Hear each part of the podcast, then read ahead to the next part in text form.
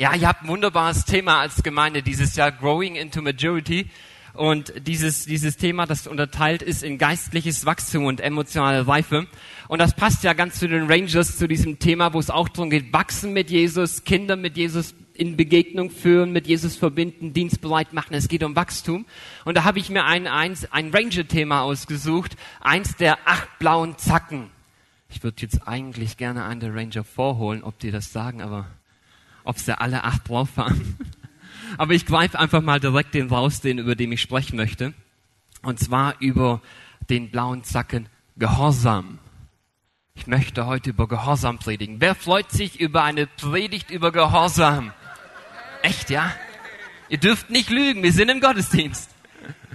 Ja, ich möchte über Gehorsam sprechen. Da gab es einen Moment, muss ich sagen, in meinem Leben. Seitdem finde ich Gehorsam richtig gut. Seitdem gefällt mir Gehorsam und ich mag ihn sehr und ich kann immer mehr mit anfangen. Und das ist der Moment, als mein Sohn geboren wurde. Davor war das nicht ganz so mein Thema, aber seitdem, seit ich Vater bin, muss ich sagen, ist gut, gefällt mir. Ich habe da ein Bild für meine Familie mitgebracht. Sie können leider nicht dabei sein. Wir waren, ich glaube, letzte Woche auf dem ähm, Schloss Solitude und, und dann schießen wir ein Bild, schicken es über WhatsApp, dass alle denken, boah, habt ihr es schön. Und meine Frau und ich, wir strahlen da, meine Frau Anna und dann unsere beiden Kinder, die waren da ganz schön schwer zu überwinden, dass die mit auf dieses Foto kommen und halbwegs zu so gucken, wie wir das wollen. Ähm, hinter uns ist eine Mauer, da geht's dann runter und mein Sohn, der guckt so runter, er will da gar nicht hoch. Wir mussten Überredungsarbeit leisten, dass auf meinen Gehorsam, auf meinen Arm kommt für dieses Foto. Und meine Tochter Anouk, die guckt da ganz kritisch. Die kann gucken. Also hier auch so, was wollt ihr von mir? Die hat sich die Landschaft angeguckt hinter uns und was haben wir getan, damit die endlich mal gehorsam nach vorne guckt. Und dann schaut sie, was ist hier los? Und die kann echt gucken, ne? Die guckt dich an, du sagst, nein, ist ihr egal, ne?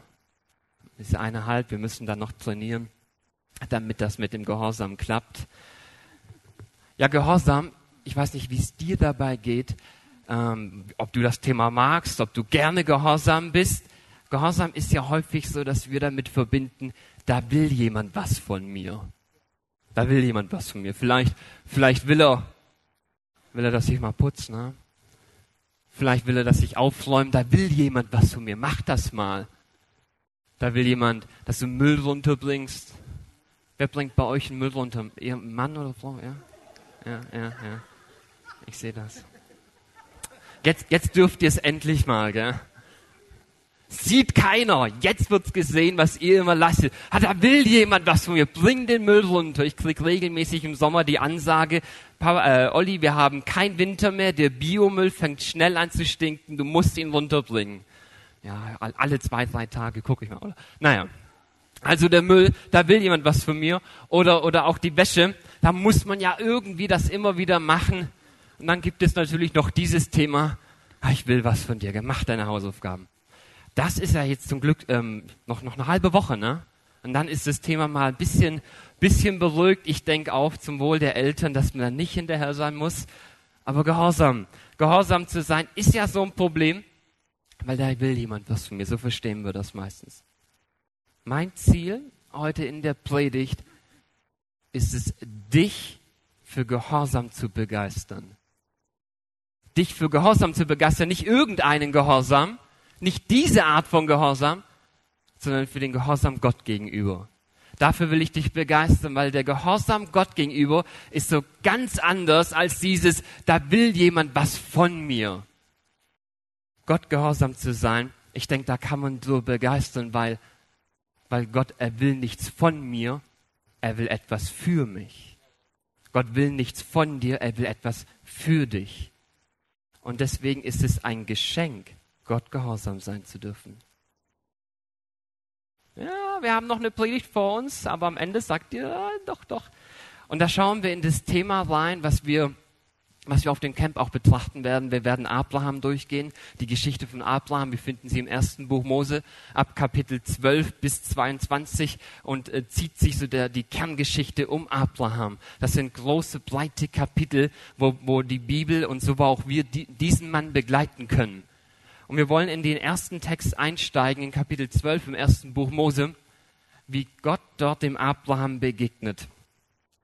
Und da heißt es, und der Herr sprach zu Abraham, da trug er noch diese Kurzform seines Namens, geh aus deinem Land und aus deiner Verwandtschaft und aus dem Haus deines Vaters in das Land, das ich dir zeigen werde.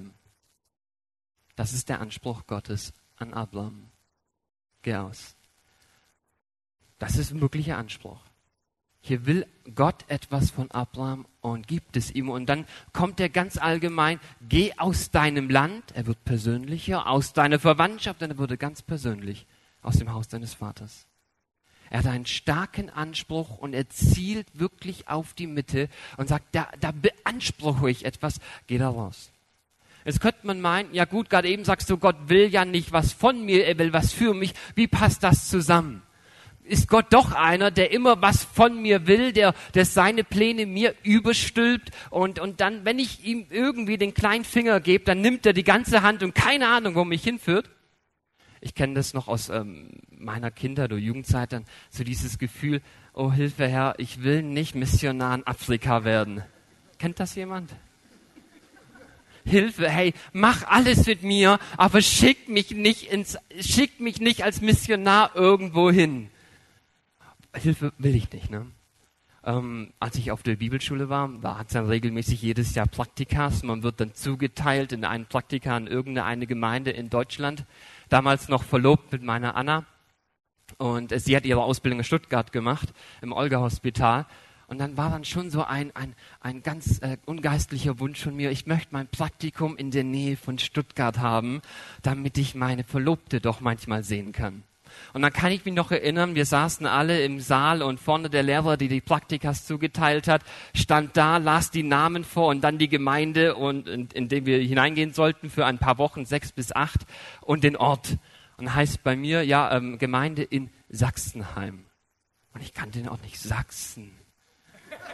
Mann, weißt du, Herr Jesus, ich bin dir gehorsam. Ich bin hier im Bibelstudium. Ich leg mein Leben dir hin, aber ich habe doch auch meine...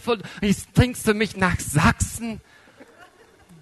Ich war sehr beruhigt, als ich in der Landkarte geschaut habe. Ach, bei Stuttgart gar nicht mal so schlecht, gell? so ist der Herr. Aber so dieses Gefühl, was verlangt er wieder von mir? Und das ist eine Sache, wenn wir Gehorsam so verstehen, dann tun wir uns schwer mit Gott, weil Gott ist so nicht. Gehorsam ist ganz anders. Was hier deutlich wird, ist, es geht nicht darum, dass Gott irgendwie deine Zeit braucht oder dein Geld braucht oder dich braucht und auf seinem Plan hin und her schiebt. Er sagt zum Abraham, geh da raus, weil ich habe was für dich vorbereitet. Geh aus deinem Land, geh aus, dem, aus deiner Verwandtschaft, geh aus dem Haus deines Vaters in das Land, das ich dir zeigen werde. Abraham, ich habe was für dich vorbereitet. Ich habe für dich Pläne. Ich habe ich hab mir für dich Gedanken gemacht. Ich habe für dich Dinge, die liegen da. Ein ganzes Land. Entdecke es. Geh dahin. Das ist Gott. Und er wird schon im ersten, im ersten Vers, im ersten Ansprechen Gottes, wird dem Abraham schon deutlich, dem Abraham das Zuspruch Gottes. In jedem Anspruch Gottes ist Zuspruch. Und das wird dann noch ausgeführt. Gott ist keiner, der das sich kurz und knapp hält, gerade beim Zuspruch. Er führt voll aus. Da heißt es, ich will dich zu einem großen Volk machen. Und ich will dich segnen. Und ich will deinen Namen groß machen. Und du wirst ein Segen sein. Segnen will ich, die dich segnen. Wer dich aber schmäht, den will ich verfluchen. Und Segen sollen durch dich erlangen alle Sippen der Erde. Das ist ein ganz starker Zuspruch, ein siebenfacher Zuspruch der geschieht. Gott sagt, ich, ich will dein ganzes Leben will ich hineinnehmen in diesen Zuspruch. Dann heißt es im ersten, dieser erste Part, ich will dich zu einem großen Volk machen. Der Begriff Volk, den wir da im Hebräischen haben, heißt Goi. Und, und das meint jetzt nicht nur irgendwie Volk oder Volksgruppe oder so ein, so ein Völkchen, es wird ja auch ein großes Volk, sondern das ist ein Begriff, der steht für ein, für ein konstituiertes Volk. Der steht für ein offizielles Volk. Das steht für ein Volk, das ein, ein, das ein Stück Land besitzt, ein groß, ein eigenes Land hat und dieses Land selber regiert, mit irgendeiner Art Regierung. Dass dieses Volk als ein offizielles Volk ist, das auf der Landkarte dieser Welt zu finden ist und die können ihr Land selber regieren, selber beherrschen, selber beschützen. Dieser, dieser Gedanke steckt hinter dem Begriff Goi. Also sagt Gott zu Abraham nicht, ich mache dich irgendwie zu einem Völkchen, einem Nomadenvolk, irgendeiner Gruppe, die halt unterwegs ist und werden viele da sein. Er drückt sofort aus, ich mache dich zu was ganz Offiziellem. Ich mache was ganz Großes. Ich mache dich zu einem Volk, ein großes Volk. Im Grunde könnte man sagen, Abraham, Abraham, dein Leben soll den größtmöglichen Einfluss haben in dieser Welt. Nicht nur ein bisschen Einfluss, den größtmöglichen Einfluss. Das steckt in Gottes Zuspruch.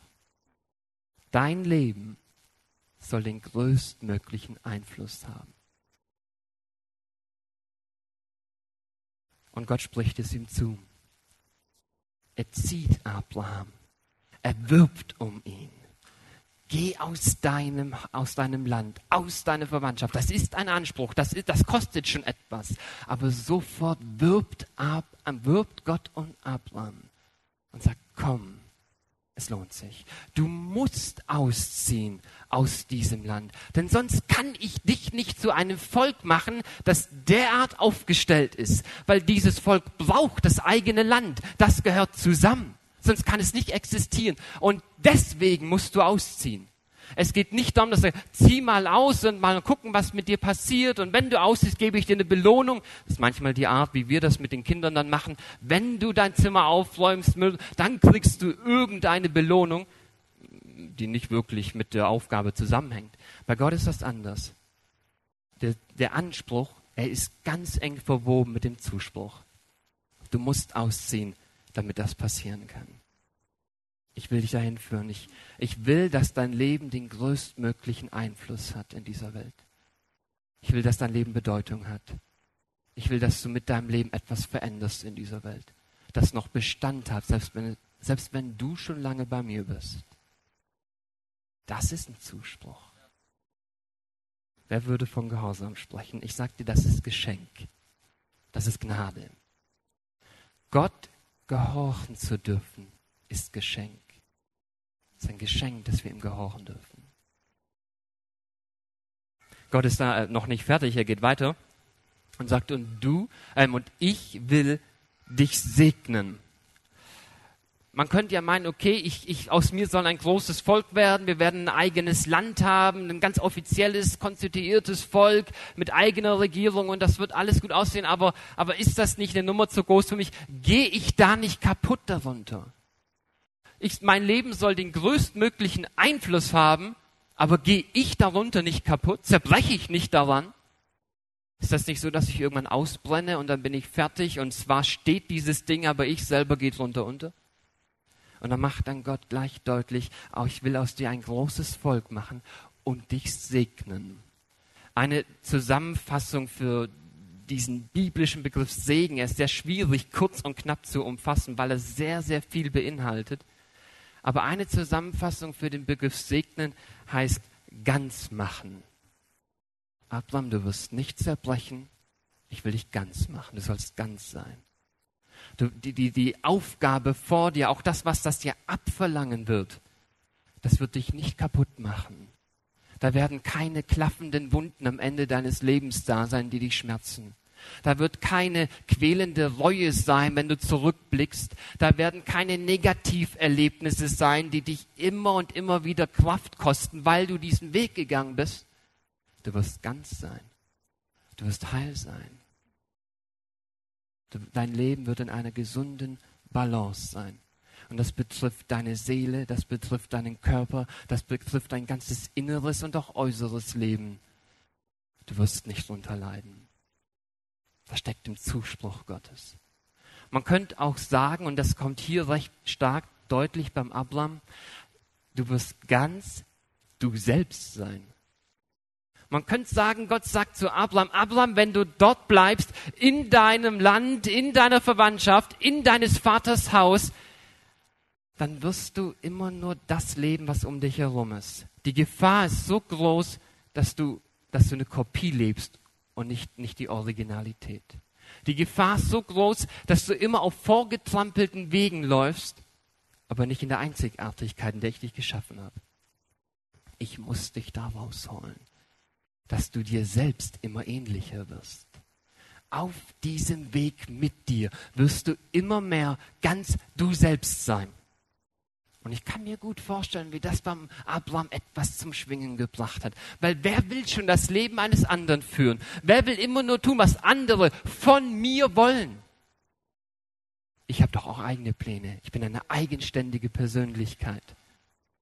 Und da kommt Gott und sagt, ich will dich rausholen, weil in diesen Prägungen, in diesen Erwartungen, in denen du steckst, da kann das nicht so entfaltet werden. Komm raus und wirst ganz du selbst sein. Brich auf, entdecke Neues, schau, was vor dir liegt, geh Wege, auf denen noch keiner gegangen ist, äh, mach Erfahrungen, die ganz zu dir gehören, die deine Erfahrungen sind. Ich will dich leiten, ich will dich führen, dass du ganz bist, auch ganz du selbst. Du sollst den größtmöglichsten Einfluss in dieser Welt haben. Und du wirst dabei nicht kaputt gehen. Du wirst dabei ganz werden der Zuspruch Gottes an Abraham. Es geht um Einzigartigkeit. Sagt Abraham, da wirst du. Und so muss, muss Gott, müsste man schon fast sagen, mitten auf diesem Weg sagen, Abraham, der Name reicht nicht mehr. Und er benennt ihn um, weil, weil Abraham sich schon selbst ein bisschen ähnlicher geworden ist. Jetzt nenne ich dich Abraham. So benennt Gott ihn dann und sagt, das, das passt viel besser zu dir. Im geistlichen Wachstum in die emotionale Life hinein, da werden wir uns immer ähnlicher. Und das ist, was Gott hineingibt. Und dann spricht er es noch und sagt, und sagt zu ihm, ich will dich segnen, zu einem großen Volk machen, ich will dich segnen und deinen Namen groß machen und du wirst ein Segen sein. Segnen will ich, die dich segnen, wer dich aber schmäht, den will ich verfluchen und Segen sollen durch dich erlangen alle Sippen der Erde. Das ist das Ziel, das Gott für den Abraham hat und sagt, alles sollen durch dich gesegnet werden. Und diesen gleichen Zuspruch, der steht auch über unserem Leben. Wenn wir uns aufmachen mit Gott, wenn wir gehorsam sind und diesem, diesem Anspruch Gottes wirklich gehorchen, dann erleben wir den Zuspruch Gottes. Die sind eng miteinander verwoben. Und dann erleben wir das. Alles sollen gesegnet werden. Das ist die Perspektive auch über dein Leben. Alle Menschen um dich herum sollen durch dich gesegnet werden. Das reicht sogar noch für die. Alle in deiner Familie sollen durch deine Beziehung von Gott gesegnet werden, sollen bereichert werden. Alle deine Ehejahre sollen gesegnet werden. Alle, alle deine Kinder sollen gesegnet werden. Alle deine Kollegen um dich herum, alle deine Nachbarn sollen gesegnet werden. Das fließt heraus diesen Einfluss, den wir haben, den Gott uns gibt, diesen größtmöglichen Einfluss, betrifft auf göttliche Weise alle um uns herum. Denn es ist Gottes Segen. Es ist Gottes Zuspruch. Und er fließt heraus. Und das malt Gott dem Abraham vor Augen. Ich tue mir ehrlich gesagt schwer, diesen Text als Gehorsam irgendwie zu betiteln. Jetzt muss mir aber auch Gehorsam sein, gell? Also ich kann mir vorstellen, Abraham, der hatte, hatte kein Halten mehr. Nachdem das gezeichnet wurde, diese Perspektive steht vor ihm. Ich glaube, das hat gezogen. Und da heißt es sehr kurz, sehr knapp, sehr unvermittelt, da ging Abraham, wie der Herr es ihm gesagt hatte. Und Lot ging mit ihm. Abraham aber war 75 Jahre alt, als er aus Karan auszog. Wenn so einer zu dir kommt und dich derart wirbt. Ich würde weniger von Gehorsamsforderung sprechen, als vielmehr von einer, von einer attraktiven Einladung. Und das ist Gott. Gott, er unser Leben, indem er uns, indem er uns verführt. Er, er leitet unser Leben, indem er uns lockt. Er wirbt um uns. Er zieht. Er kommt uns ganz nah und er zeichnet ja sein Wesen und seine Gedanken für uns hin und sagt, für dich habe ich das. Es ist ein Geschenk, Gott gehorsam sein zu dürfen. In jedem Anspruch Gottes, jeder Anspruch, wie Gott uns schon anspricht, allein das ist schon Geschenk. Weil in jedem Anspruch steckt der Zuspruch. In, jedem, in jeder Forderung, die Gott uns gibt, auch sie ist Geschenk, weil in jeder Forderung steckt das Versprechen. Und in allem, was Gott von uns verlangt, da steckt auch seine Verheißung. Ich sagte, es ist ein Geschenk, dass wir Gott gehorchen dürfen. Es ist ein Geschenk, dass wir Gott hören dürfen und, und diesen Weg gehen können, denn es ist für uns, es ist für dich. Gott ist für dich. Das ist es, was wir auch den Kindern auf dem Camp vermitteln wollen. Dass wir sagen, es gibt nichts Schöneres, als Gott zu hören. Es gibt nichts Schöneres und nichts Kostbares, als Gott zu hören und ihm gehorsam sein zu dürfen. Aber eben genau in, diese, in diesem Kontext. Nicht Gott will irgendwas von dir, sondern Gott, er will dich leiten, dass du in deinem Leben den größtmöglichen Einfluss hast und dabei nicht kaputt gehst, sondern ganz wirst. Alles, eigentlich jede Forderung und jedes Versprechen mündet letztlich in dieser Aussage, die wir beim Abraham finden. Denn Gott ändert sich nicht. So wie er hier in, ähm, im, ersten Buch Mose Kapitel 12 ist, so ist es auch am Ende der Bibel. Und diese Forderungen und dieser Anspruch, auch wenn sie, wenn sie, wenn sie uns viel abverlangen mögen, mündet letztlich dahin. Und Gott, der ist ein Pädagoge. Der kann uns auch wirklich zu diesem Moment hinführen, dass wir verstehen, dahin zieht es. Das ist es.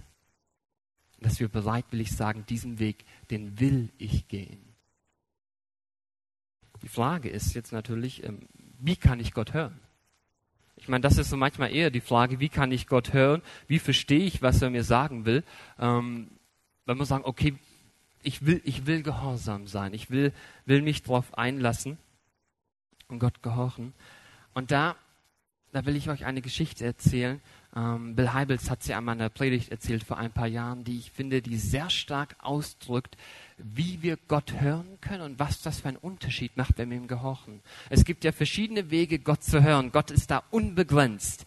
Natürlich spricht er zu uns durch Gottesdienste, durch Predigten, durch Lobpreis. Er spricht zu uns natürlich durch Begegnungen, auch, auch im, im, im Vier-Augen-Gespräch. Er kann zu uns sprechen, wenn wir unterwegs sind und spazieren sind. Es steht alles offen. Er kann zu uns sprechen, wenn wir einen Kinofilm angucken oder ein Buch lesen. Wir wissen gar nicht, in welche Situation Abraham da erwischt wurde von Gott. Als Gott gesagt hat, jetzt komme ich zu dir. Er hat, kein, er hat alle Möglichkeiten und keine Begrenzungen. Und doch bin ich sehr dankbar, dass wir etwas haben, was Abraham nicht hatte, nämlich die Bibel. Und dann möchte ich euch diese Geschichte von Bill Hybels erzählen, die er erlebt hat. Es muss richtig viele Jahre zurückliegen. Er sagt, die Gemeinde, sie war damals noch recht klein. Er ist ein Pastor in Chicago, hat mittlerweile eine Gemeinde von 30.000 Menschen etwa. Ähm, und damals war sie wohl recht klein. Er hat dann Einzelne besucht. Und da war auch einmal eine Frau ähm, in der Gemeinde, die gesagt, hey Pastor Bill, es wäre wär richtig gut, wenn du mal zu mir nach Hause kommst und, und einfach besuchst. Und er hat das gemacht. Und dann hat er etwas entdeckt, was so, dass, da, dass das nicht einfach nur eine Einladung war, sondern da war so ein Hintergedanke. Denn die Frau, das kam dann irgendwie recht schnell deutlich rüber, ähm, die wollte, dass der Pastor auch mal mit ihrem Mann spricht und den mal ein bisschen motiviert für diese geistlichen Dinge. Ich weiß nicht, wie es euren Pastoren da geht, ihr könnt sie fragen, aber ein bisschen so, okay. Er saß da, hat sich unterhalten mit diesem Mann und dann kamen sie auch aufs Bibellesen. Hey, Bibellesen ist wichtig. Ähm, vielleicht hat er auch sowas gesagt, es ist wirklich ein Geschenk, dass wir Gott hören dürfen, dass wir ihm gehorsam sein dürfen. Und dann meint dieser Mann, weißt du, ich habe einfach keine Zeit zum Bibellesen. Ich muss morgens früh aufstehen, richtig früh. Und dann muss ich mit der, mit der U-Bahn fahren in die Arbeit. Sie steckt voller Menschen. Ich krieg nie einen Sitzplatz. Und dann fängt die Arbeit an. Sie verlangt mir alles ab. Sie kostet mich Energie. Da noch früher aufstehen und Bibel lesen, habe ich keine Zeit für. Ich bin kein Pastor. Mein Tag beginnt früh, sagt er zu ihm. Äh, er sagt, okay, äh, Punkt für dich. Du hast recht. Aber dann sagt er, weißt du, die Sache ist die. Du liest die Bibel nicht, weil du keine Zeit hast. Du liest die Bibel nicht, weil sie dir nicht wichtig ist. Alles, was dir wichtig ist, dafür findest du Zeit. Du findest Zeit für deine Familie, du findest Zeit für deine Arbeit, du findest Zeit für deine Hobbys. Wenn du sagst, du liest die Bibel nicht, lass ich das stehen, aber sag mir nicht, es wäre nicht, weil du keine Zeit hast. Er lässt diesen Mann so stehen und geht aus dem Gespräch raus, natürlich einfach ein bisschen noch unterhalten. Vier, fünf Wochen später ähm, kommen sie wieder irgendwie ins Gespräch, ne? Frau und Mann und, und Bill. Und dann sagte zu ihm dieser Mann, weißt du, Bill, da ist schon was dran. Das hat mich nicht losgelassen, was du da gesagt hast. Und ich habe das jetzt gemacht, habe das angefangen, ich lese meine Bibel. Ich nehme jeden Tag 15 Minuten Zeit, ich stehe früher auf, ich lese die Bibel und ich, ich, ich frage mich, was könnte Gott zu mir sagen? Was, was bringt mir das? Was, gibt es da irgendwas, ähm, und was mich anspricht? Und dann rede ich mit Gott, sag mir, okay, ich, ich will mal schauen, wie ich es umsetze. Und ich mache das und ist schon gut, funktioniert. Und dann steht seine Frau neben diesem Mann und sagt, er ist der Untertreiber des Jahrhunderts. Ich sag dir, jeden Tag hat er, sitzt er in seinem Sessel und hat sich einen Sessel ausgesucht, in dem er sitzt. Und dort liest er die Bibel. Und seitdem, das, das ist ein ganz anderer Mann. Er ist, er, ist, er ist ein viel besserer Ehemann. Er ist ein viel besserer Vater. Er ist viel geduldiger und viel liebevoller. Ich sag dir, der, der ist sogar glücklicher mit seinem Job. Der, der ist verändert durch dieses Lesen in diesem Sessel. Es ist der Hammer. Es vergehen ein paar Monate, dann kriegt Bill einen Anruf und es ist dieser Mann dran. Und er sagte, du, ich saß da in meinem Sessel und ich hatte, ich habe da diesen Impuls, er lässt mich nicht mehr los und die Sache ist entschieden. Denn ganz ehrlich, ich merke, ich soll mich mehr in die Gemeinde investieren. Es, irgendwie habe ich diesen Impuls bekommen und nicht nur ein bisschen mehr, sondern ganz. Und ich möchte mich ganz in die Gemeinde investieren. Ich habe in meinem Job schon gekündigt und ich werde in der Gemeinde arbeiten. Er hatte einen Job in einer Marketingfirma, war für Werbung zuständig. Also wie vermarktet man Produkte, wie präsentiert man Inhalte richtig stark und intensiv, ähm, kann man schon gebrauchen in der Gemeinde. Und er gesagt, ich mache das jetzt. Und sagt Bilzim, du, wir können dich nicht bezahlen. Es waren wohl relativ klein und kompakt und die Finanzkraft war noch nicht da. Er sagt, es ist kein Problem, es ist mit meiner Frau abbesprochen, wir haben Rücklagen und von denen werden wir jetzt erstmal leben. Ich glaube, darum geht es, das ist mein Weg. Und das machen wir. Ich sagte, okay, du hast das gehört in deinem Sessel, ich habe das gehört in meinem Sessel. Dann machen wir das. Und er hat angefangen zu arbeiten und in der Gemeinde mitgeholfen, sie aufzubauen und zu stärken. Ein paar Jahre später kommen sie in ein Gespräch zusammen und dann sagt dieser Mann zu ihm, du, Bill, ich sitze ja täglich in meinem Sessel. Und da war ein Morgen, da hat mich einfach so ein Gedanke erwischt und der lässt mich seitdem nicht los. Ich habe einen Freund, der arbeitet weiter, weiter südlich einige Kilometer und gründet dort eine Gemeinde und ich merke, ich merke, wie es mich dahin zieht. Und ich will hingehen und ich will in dieser Gemeindegründung arbeiten und ich will dort, ich will dort wirklich alles hineingeben. Dann sagt Bill zu ihm, okay, er war mittlerweile in der Gemeinde, war ja angestellt, hat, hat äh, auch schon Gehalt bezogen. Und dann sagt sie ihm, kann er dich bezahlen? Nee, kann er nicht. Ich werde halbtags in, in einer äh, Marketingfirma arbeiten und die Rest der Zeit in die Gemeinde investieren, ins Reich Gottes. Mit einer Frau ist abgeklärt, mit einer Frau ist alles besprochen. Wir machen das so.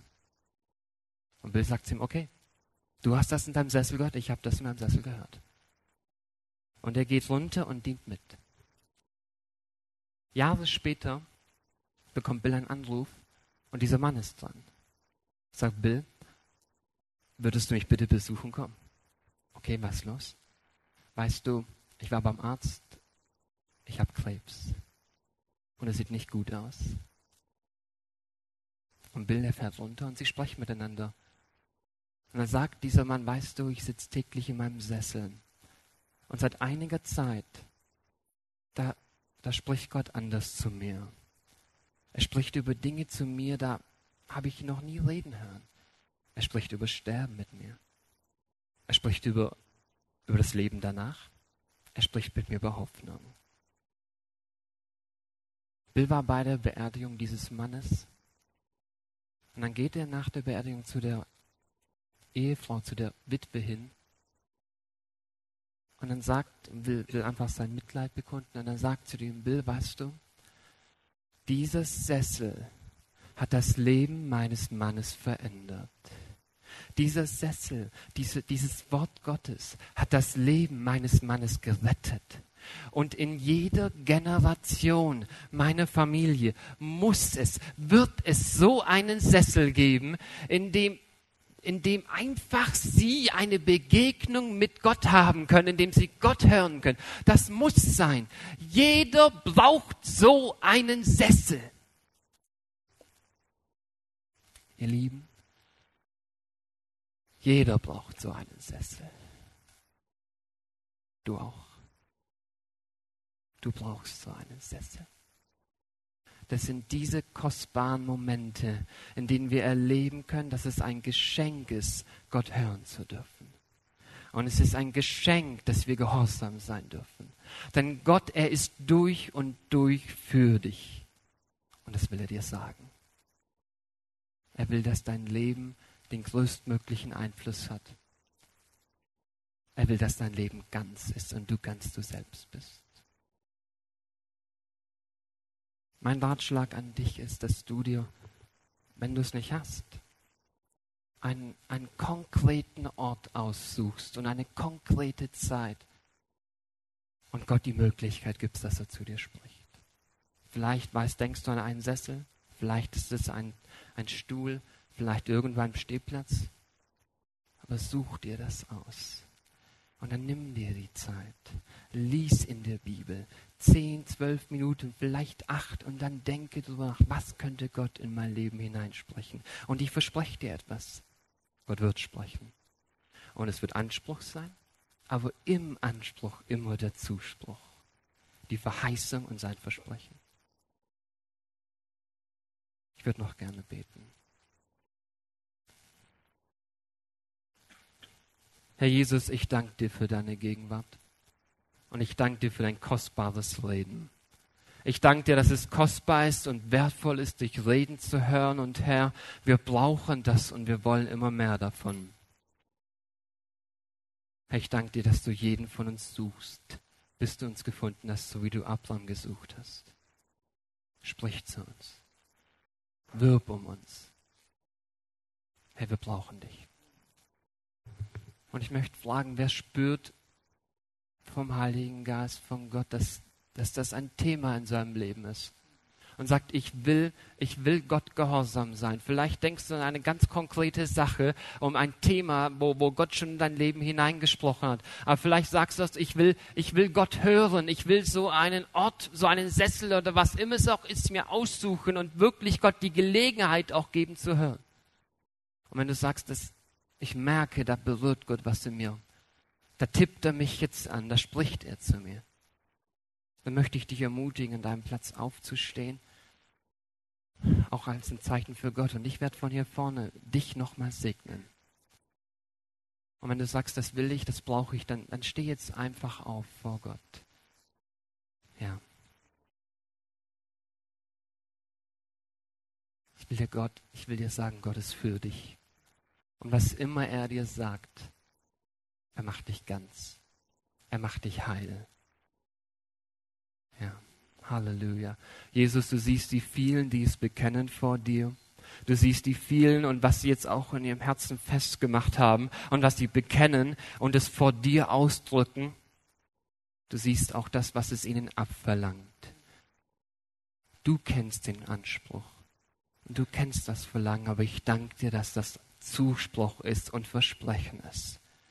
Und so segne ich euch in dem Namen Jesus. Ich segne euch mit der Nähe Gottes, dass ihr merkt, wie Gott euch leitet, wie Gott euch führt, wie Gott zu euch spricht und wie diese, dieses Sprechen Gottes für euch wertvoller und kostbarer ist als Nahrung, wie es eure Seele nährt und wie es euch in eurem Leben Klarheit schafft, wie es euch führt und leitet, dass ihr in eurem Leben einen Einfluss habt und Gottes Liebe weitergeben könnt. Ich segne euch, dass ihr das, was ihr auch am Herzen festgemacht habt, dass ihr alle Kraft Kraft habt, es auch durchzuziehen und das wirklich auszuleben. Dass nichts diesen Entschluss rauben kann, dass nichts diese Entscheidung kaputt machen oder zerdrängen kann, sondern dass ihr spürt, wie Gott in eurem Alltag drin ist und dich erinnert und dich ausrüstet mit allem und ausstattet, dass du das ausleben kannst und im Zuspruch und in der Verheißung Gottes lebst.